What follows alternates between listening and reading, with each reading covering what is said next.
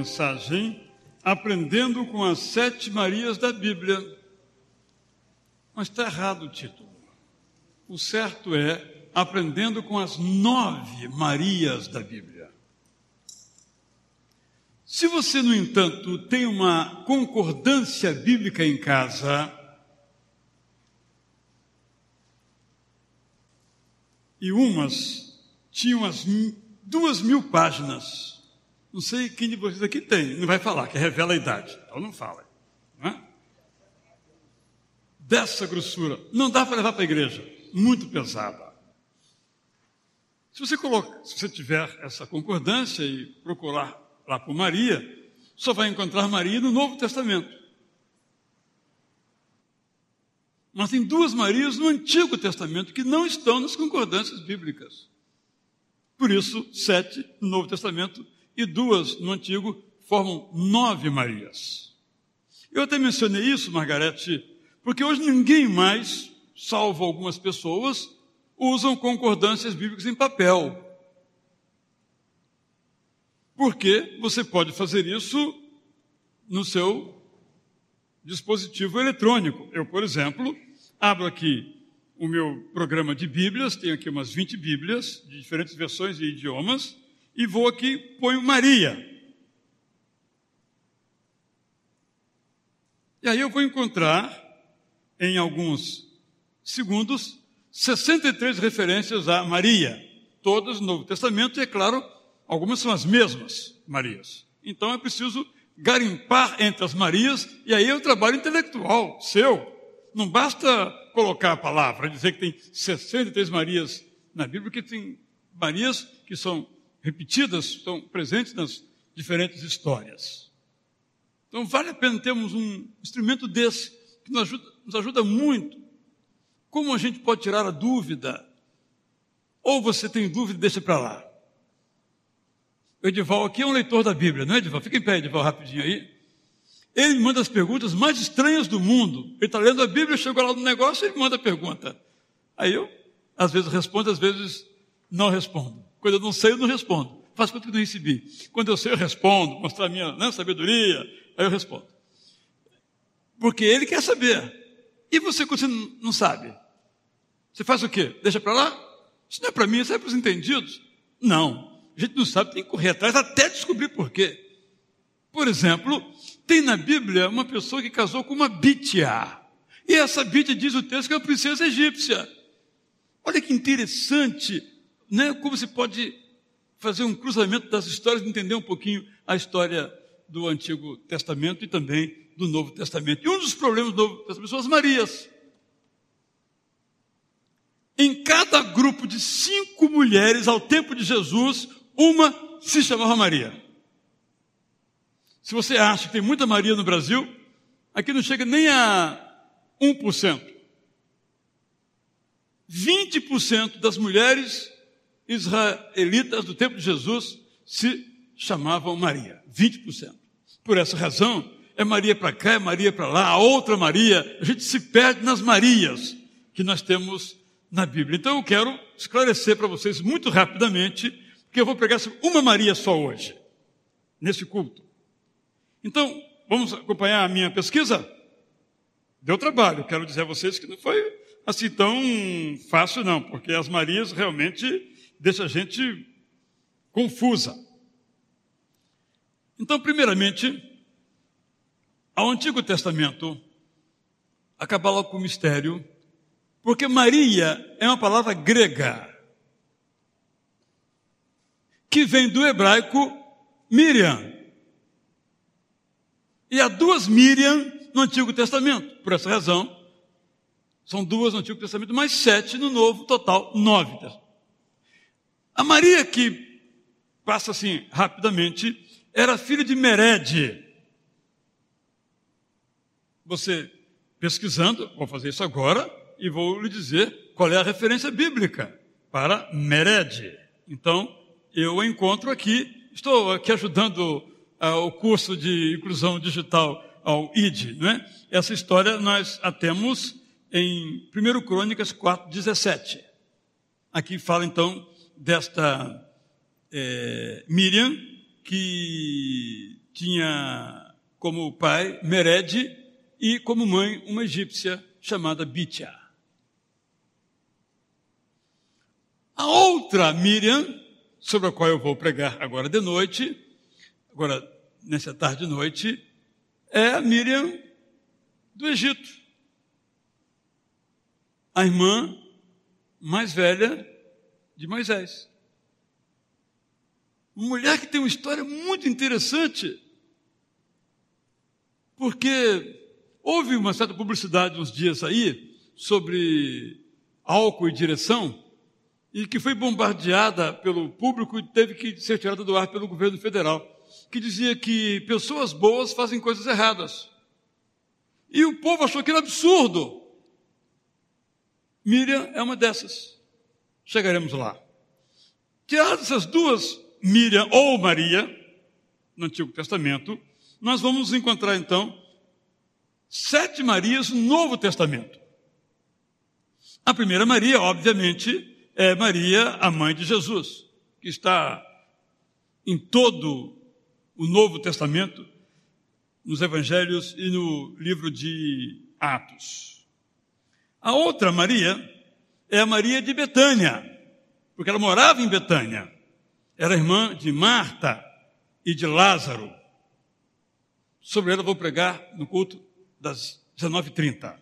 Uma mulher realmente extraordinária, que três, ela protagoniza três histórias no Novo Testamento. Não é a Bíblia, portanto, um livro machista.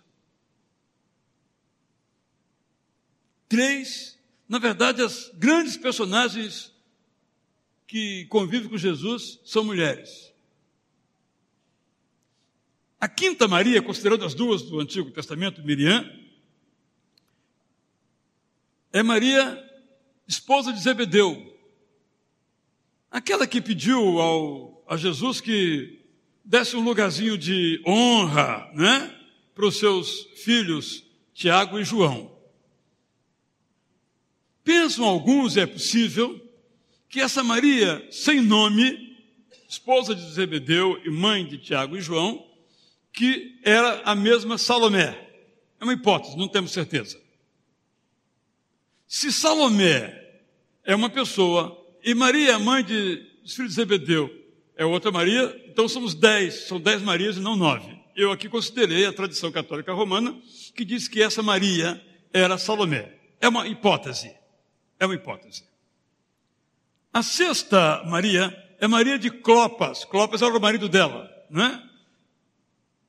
Nos momentos difíceis de Jesus Cristo, da sua vida, aparecem três Marias. A Maria de Clopas, Maria, esposa de Clopas. A Maria, mãe de Tiago, o menor e José. Tiago era também um nome muito comum. Por isso, uma fraude moderna chamado ossário de Tiago porque Tiago era o nome mais comum entre os homens, não na mesma proporção das mulheres, no, Antigo, no Novo Testamento. Então, nós temos um Tiago chamado menor, e Tiago, alguns chamam de o grande, ou o apóstolo, e como temos vários Josés e vários Joões. Há uma outra Maria, é essa Maria, mãe de Tiago, o menor, e de José. A oitava Maria é Maria Madalena,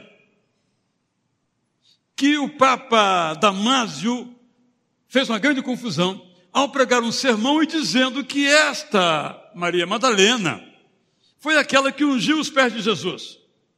Não. Quem ungiu, ele estava equivocado, a Bíblia é clara, quem ungiu os pés de Jesus foi Maria de Betânia. Vou daqui a pouco mencionar isso. E a nona Maria é a Maria de Roma. Muito interessante, porque o apóstolo Paulo naquele extraordinário capítulo 16, que tem dezenas de nomes, ele agradece a muitos homens, a muitas mulheres, e o Andrés a Maria, que era alguém, segundo ele, que tinha trabalhado muito pela igreja em Roma. Irmãos, cada uma dessas Marias aqui nos ensina uma lição. Eu gostaria que você, eu vou publicar isso proximamente, pudesse pegar cada Maria e aprender um pouquinho com ela. Então agora eu quero me deter nesta Miriam de Gozém, porque ela era de Gozém, onde vivia o povo de Israel, irmã de Moisés.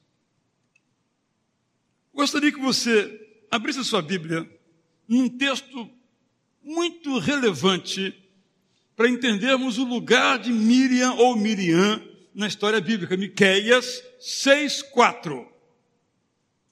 Miqueias 6:4. Olha que interessante, irmãos. Olha que bonito, irmãs, sobretudo. Miqueias 6:4. Isso foi escrito aí aproximadamente mil anos depois da história do Êxodo. Olha o que o profeta Miqueias escreveu. 6,4. Eu os tirei do Egito, referindo ao povo de Israel, salvando-os da escravidão, e enviei Moisés e Arão para os guiar pelo deserto. Eu li certo ou li errado? Li errado. O que está faltando na minha leitura? Olha que interessante. Eu nunca tinha percebido isso. Concordância bíblica, eletrônica de procura Miriam, e apareceu essa versão aqui. Gente, olha, o profeta entendia que Deus, e era inspirado por Deus, é claro, que Deus enviou três líderes para liderar o povo pela peregrinação no deserto de Canaã. Sempre falamos de Moisés e o seu companheiro Arão. E Miqueias diz, e também Miriam, ou Miriam. É a Bíblia o livro machista? Nós é que somos, a Bíblia não. Como nós sabemos, Miriam era filha de Anrão e Joquebede, tendo vivido no século XV antes de Cristo, e participou ativamente da história do êxodo, da saída, da libertação do seu povo é chamada de profetiza. Moisés era chamado de profeta. Arão era sacerdote. E Miriam era profetisa.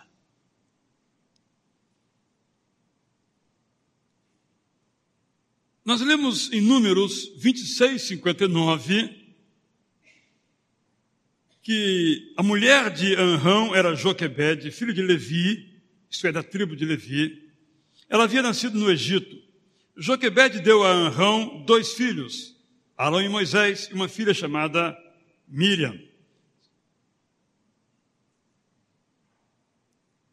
Foi então Miriam, embora o texto bíblico não diga claramente, fala que foi irmã, só teve uma irmã mais velha, foi essa irmã, seis anos mais velha que Moisés, segundo a tradição, mas muito possivelmente é isso mesmo, que acompanhou aquele versinho improvisado sobre um dos canais do rio Nilo, balneário, para que então pudesse ter uma chance de escapar da morte. Essa Joquebede foi uma mulher extraordinária. Nada sabemos sobre ela. Mas sabemos que, não podendo ter filhos, teve mas sendo obrigada a entregá-la para morrer, como acontece na história humana várias vezes, até hoje isso acontece, ela faz uma aposta pela esperança e pega a sua, sua criancinha, o seu bebê, coloca num cestinho, embala como só as mulheres sabem fazer, bonito e bem disfarçado, e faz com que ele surfe pelas águas plácidas do rio Nilo, de um vasto rio Nilo, servido de área balneária, de praia, onde a filho do faraó ia ter o seu lazer. E segundo a Bíblia, foi a irmã mais velha dele que foi acompanhando por entre os juncos, onde saem os papiros, ali, até que essa princesa, essa filha do faraó, viu aquilo e disse, eu quero para mim. E ela, muito espertamente, seis anos de idade, talvez um pouquinho mais, mas seis anos possivelmente, diz: Olha, eu tenho uma solução para esse problema. Gostou do garoto? É bonito, fala a verdade. Precisa, claro, muito bonito esse menino, gente. Bom, tal uma babá para cuidar dele? Ele cuida dele para a senhora. E depois, quando chegar a idade, só leva para o palácio. A princesa gostou da ideia e assim procedeu, como sabemos, um papel importante, portanto, dessa mulher. Miriam, podemos dizer, não haveria Moisés, do ponto de vista humano, não haveria Êxodo, não haveria Messias, que veio do povo hebreu, que saiu do Egito voltou para Canaã, se não fosse Miriam. Olha que papel importante tem essa mulher na história. Mais à frente, nós encontramos um outro momento importante na vida de Miriam. Foi quando, depois da travessia do Mar Vermelho, Êxodo 15, 20 a 21, ela cantou um salmo.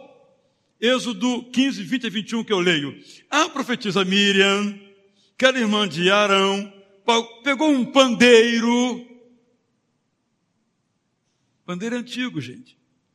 Quando eu estive no museu é, de Jerusalém, chamado Museu de Israel, eu pude ver vários pandeiros do período cananeu. Foram desenterrados, estão lá mostrados. O pandeiro é uma coisa antiga. Não é, pandeiro não é brasileiro, é mundial. E ela pegou um pandeiro e todas as mulheres a acompanharam, tocando pandeiro e dançando. E Miriam cantou para elas assim: Cantem ao Senhor, porque ele conquistou uma vitória gloriosa. Ele jogou os cavalos e os cavaleiros dentro do mar. Segundo alguns estudiosos, é uma hipótese, foi uma espécie de recitativo, em que Moisés cantava para os homens e Miriam cantava para as mulheres, que certamente era a maioria, né? Elas sempre são a maioria, uma tristeza. Nós homens somos sempre minoria, as mulheres sempre maioria, ainda bem. Então Miriam teve esse papel importante de ensinar o louvor, de levar as moças a cantar, papel de Miriam. Mas você sabe o que quer dizer Miriam? A palavra quer dizer, o que quer dizer Miriam? A palavra? Rebelião. É uma das mais comuns possibilidades. E Miriam se rebelou junto com Arão contra Moisés por um assunto familiar. Números capítulo 12 tem essa história longa que eu resumo assim.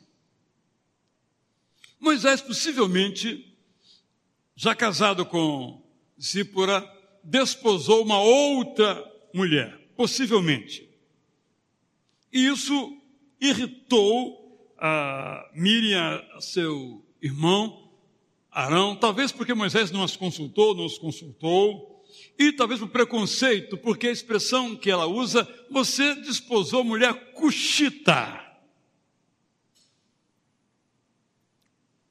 O termo cuxita, mais genericamente, se aplica às mulheres etíopes, portanto, negras, já naquela época.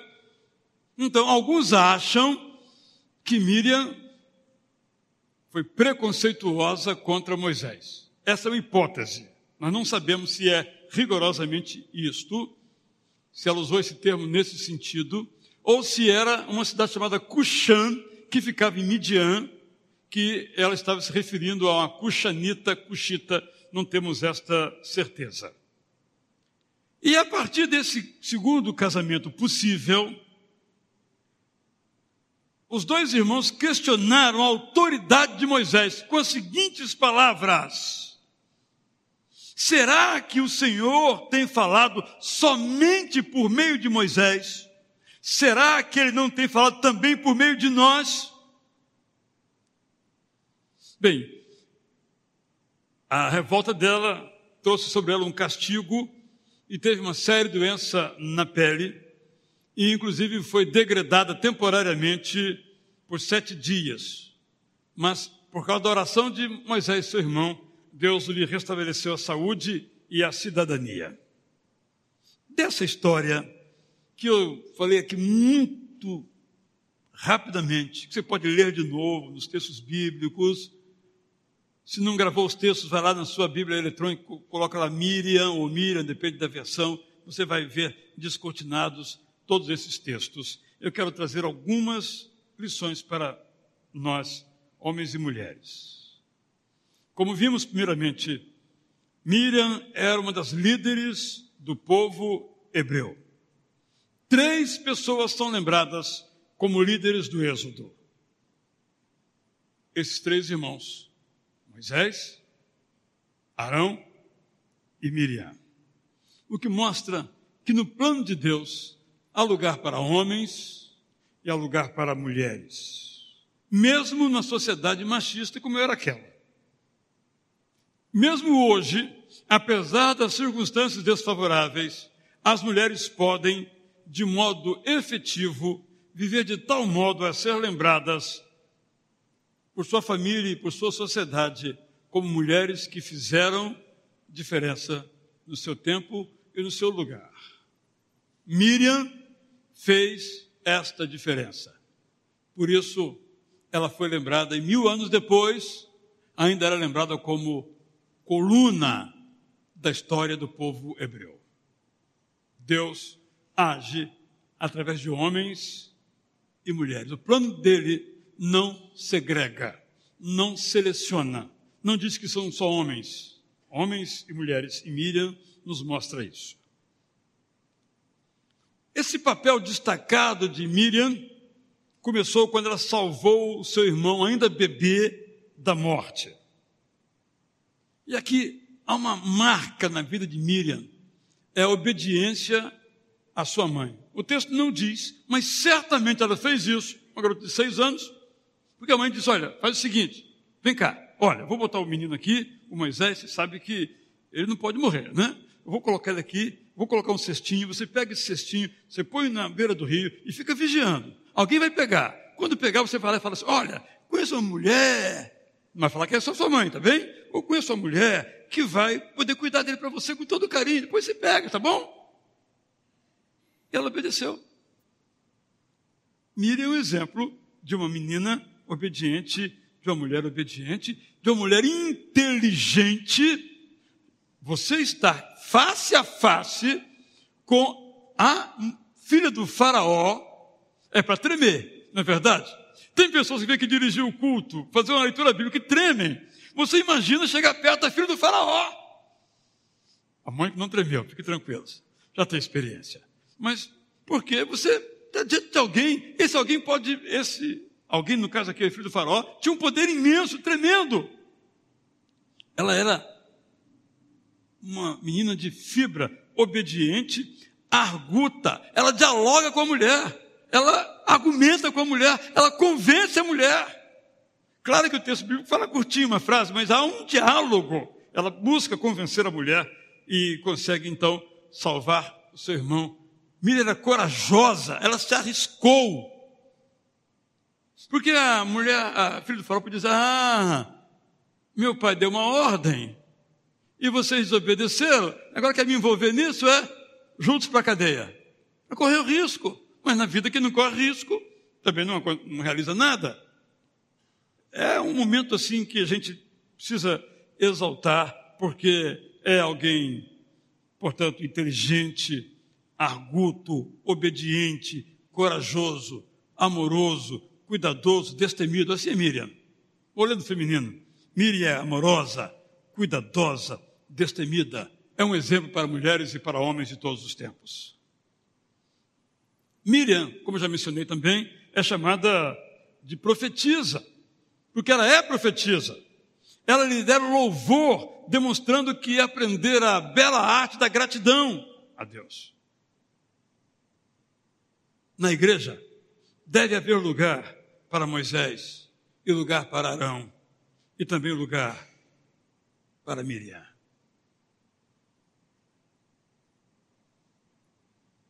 E as Miriams de hoje não podem se conformar a papéis pequenos a papéis menores. Mas, em quarto lugar, eu quero mencionar, tirar a lição dessa face ruim de Miriam. Ela errou. Ela errou ao se intrometer indevidamente na vida do seu irmão Moisés querendo determinar com quem ele devia se casar ou não. Ela errou ao se comparar com o irmão. Será que o Senhor só fala com Moisés, não fala comigo também não? A comparação mostrou que havia nela um sentimento ruim, o sentimento da inveja.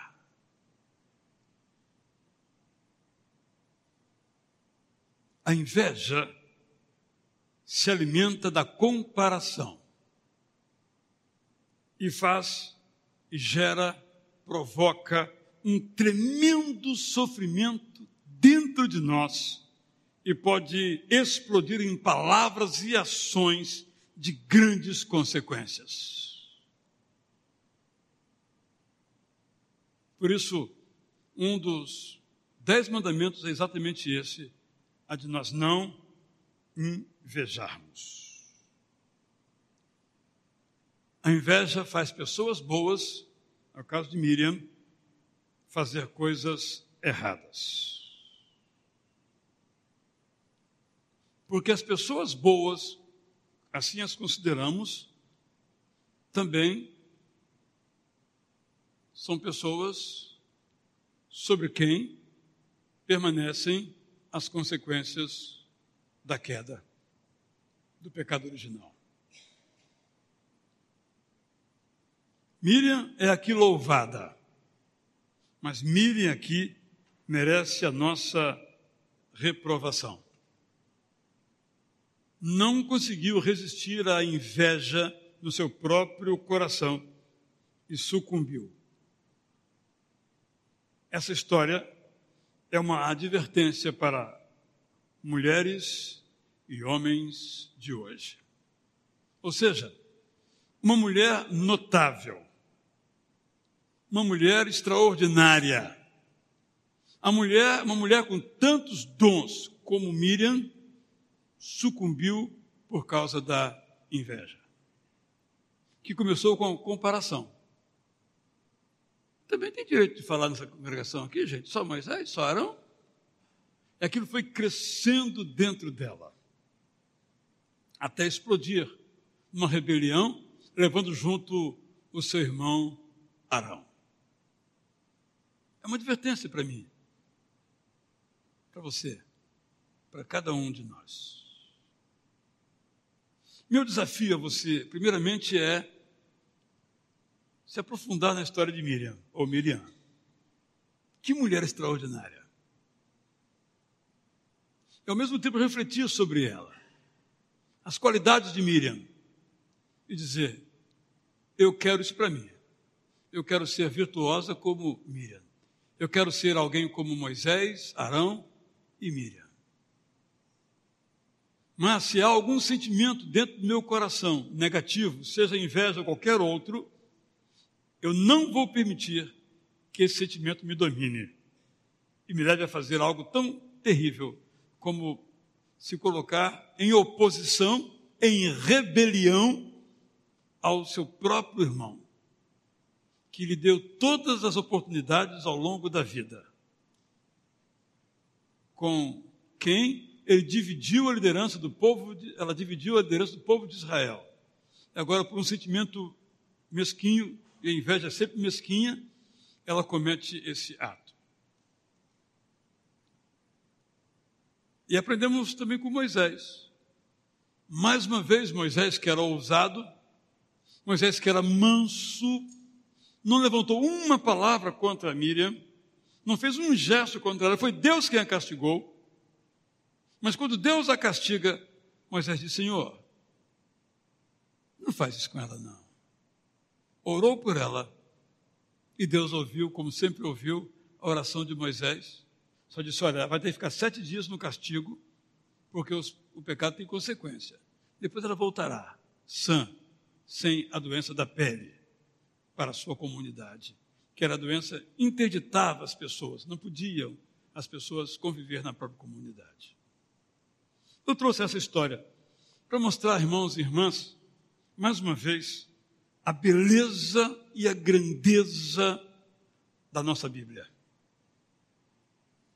Eu poderia falar aqui muito mais tempo sobre Miriam, que cada história dessa aqui podíamos falar algumas horas.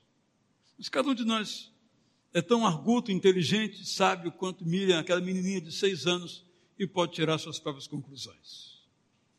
Toda a história da Bíblia, quero destacar isso aqui não é apenas uma história, é um retrato de nós mesmos. Eu não posso dizer que um dia não vou agir como Miriam. Um dia, quem sabe, eu serei a Miriam arguta, a Miriam inteligente, a Miriam corajosa. Mas quem sabe no outro dia você é a Miriam que se rebela contra o próprio irmão. Eu tenho que vigiar. Eu tenho que tomar cuidado para não cair. A história de Miriam, como as demais histórias da Bíblia, nos coloca no coração da revelação bíblica. É um retrato para mim, um retrato para você. Eu poderia perguntar: que tipo de Miriam é você? A Miriam corajosa, a Miriam dedicada ao louvor,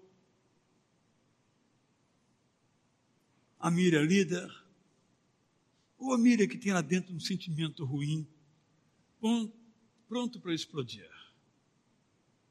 Que Deus nos ajude a, tendo algum sentimento ruim, seja mágoa, inveja ou qualquer outro sentimento, a que nós consigamos controlá-lo, quem sabe eliminá-lo completamente, para que ele não gere efeitos tão ruins nas nossas vidas e nas vidas dos outros. É assim que aprendemos com essa Maria, Miriam, no Antigo Testamento.